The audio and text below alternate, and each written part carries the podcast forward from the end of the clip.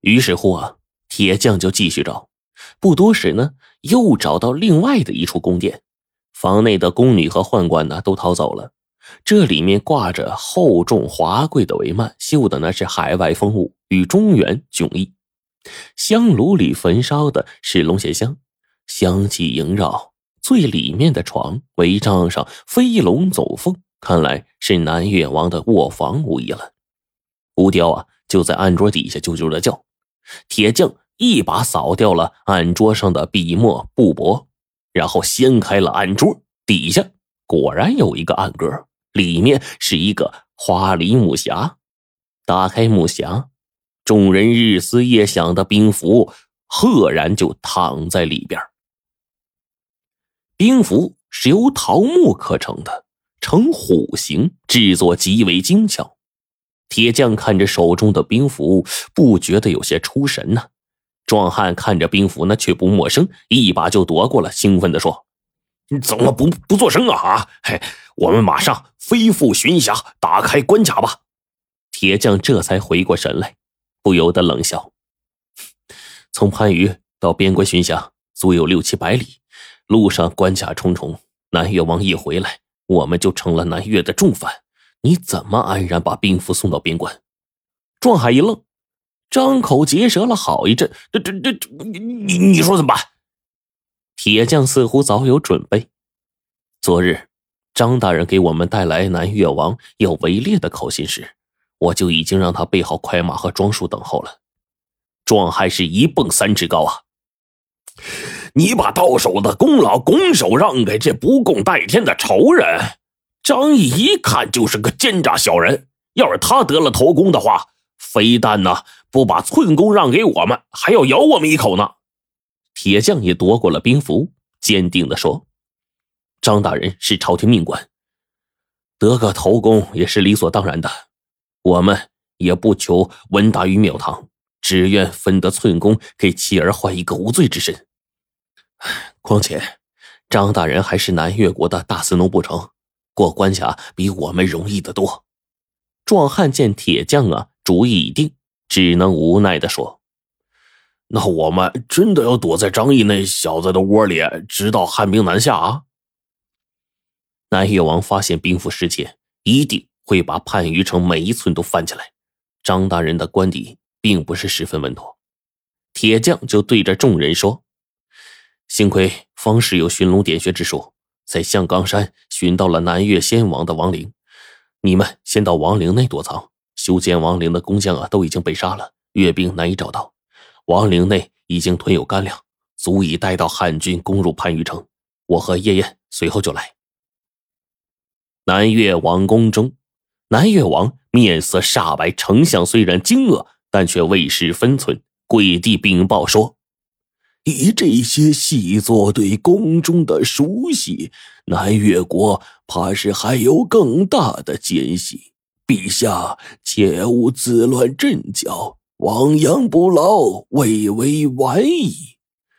只要应对得法，陛下不但可拿回兵符，还可把奸细呀尽数的擒住。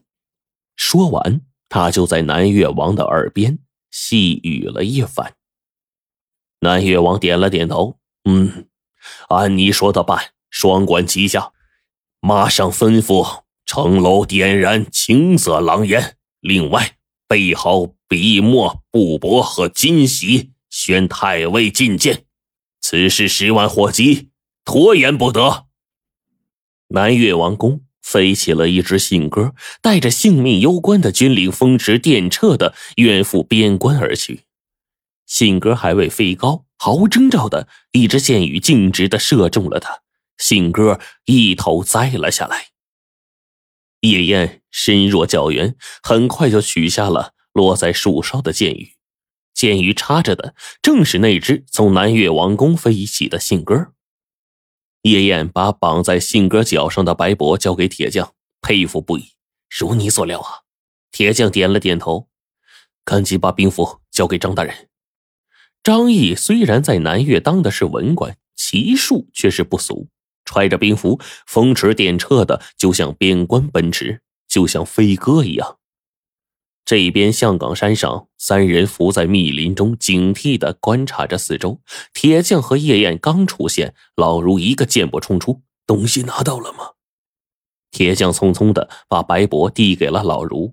老如气势如虹，毫无之前的猥琐之气。他展开白帛，扫了一眼，比划了一个字迹，从怀中也掏出了一面白帛，按照找来的半块案板上奋笔疾书起来。壮汉贴上去，看到老如在白帛上行云流水的写道：“见玉如面圣，即令巡辖军士开启边关，解卸烟旗，俯身以待天朝上国。”老如写完，从怀中掏出了一方印玺，端端正正的就盖上去了，是“南帝行玺”。四个字。铁匠把这方白帛给叠好，从怀中掏出了一只活生生的信鸽。其他几人小心翼翼的把白帛给捆好，鸽子就向北方飞去了。壮汉不好打断，急的是抓耳挠腮。好不容易，终于完事儿了，就大声嚷着：“你们心照不宣，只蒙我在鼓里，怕是太不仗义了吧？”铁匠见到大事已了。松了口气，直接把王宫外设下的白帛呀扔给了壮汉。只见那块白帛上写着：“剑玉如面圣，兵符已被奸人所盗，巡辖军士不得懈怠轻信谣言，望众将士须臾不忘厉兵秣马，御敌国门之外一叛。”字迹和刚才老如所写的一般无二。下面的印章也是南地行玺，就连细微的磕碰痕迹啊，也丝毫不差。壮汉是恍然大悟啊！哦，原来这兵符是障眼法呀！他赞叹道：“呃，这这这兵符需越过无数的关卡，而南越王手谕可以直接飞过去，果然是精妙绝伦呐！”不过，我等过关时均被搜身了呀。这笔墨帛布乃是颁布重要政令的贵重物品呐，寻常百姓家都没有。你是怎么得着的？铁匠是哈哈一笑啊，当时在南越王卧房就有，只不过呀，你眼拙罢了。原来呀，铁匠的真实的计划是这样的。挑选老儒是因为临摹笔记和伪造印玺是他的绝活。最初，铁匠向张毅讨来南越王的诏书，并不是为了过过官瘾，而是诏书上盖有南越王的印章。在其他人各自准备的时候，老儒也在紧张的伪造着这个传国金玺。想携带兵符穿过这么多关卡，无疑是痴人说梦。但是呢，根据巡辖将士报告。有专门豢养的信鸽，在王宫和边关之间交换情报。接着闯入南越王宫，铁匠也伺机偷了一只这种特殊的信鸽，截留了南越王的手谕。老儒便可以临摹手谕上的笔记，另造一封手谕，让信鸽直接送往边关。壮汉说：“既然无需兵符，那我们直接临摹军令，那岂不更省事啊？”铁匠却回答说：“目的有三，一是撰写诏书的是御史大人，而撰写军令的是太尉。我等要临摹太尉的笔迹，必须先截得一份军令；二是图一个周全。若无法截获南越王的信鸽，我当然亲自把兵符送出，就不劳烦张大人了。至于其三，只需要忍一时，便有人替你手刃仇敌。你怎么就没有好耐性呢？”壮汉就好奇，兵符太重了，信鸽难以携带，你怎么把兵符送出去啊？铁匠笑道：“ 方士告诉我，把硝石和铁器啊同时置于水中加热，就可以生成一种极轻的气体，用油布包裹成气球，然后呢腾空，下面就可以绑兵符。现在呀是春分，风向由南向北，气球顺风而出，不出一夜就可以送到大汉境内了。”只可惜，张大人又能多领几天大汉的俸禄了。壮汉眼睛一亮，但却又瞪得溜圆哎，你的计划滴水不漏，为何就蒙骗我一个人呢？莫非讽刺我一介莽夫口舌了呢。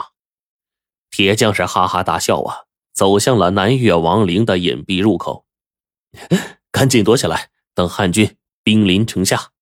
他顿了顿，又说：“呃，其实一介莽夫挺好，心眼太多呀，也不见得有什么好下场。”而此时的张毅也是快马加鞭就赶到了边关，他举起印玺，高声的就说：“我乃南越大司农不成，即可开门。”守城的将军一脸威严：“京城传来的乃是青色狼烟，没有陛下的手谕，谁也不得通过。我们还要搜一下大人所携之物，例行公事，还请见谅。”很快，将士们就搜出了兵符。不顾张毅语无伦次的解释，将军就把他押到了番禺。气急败坏的南越王马上就把张毅给砍了。就在这个时候，巡辖将领已经接到了手谕，打开城门投降了。关卡一开，汉军势如破竹，不久就攻下了番禺。南越王身死国灭，南越就被分成了九个郡，从此岭南直接就归属了中原统治。铁匠一行不仅是将功赎过，还获得不少奖励，衣锦还乡了。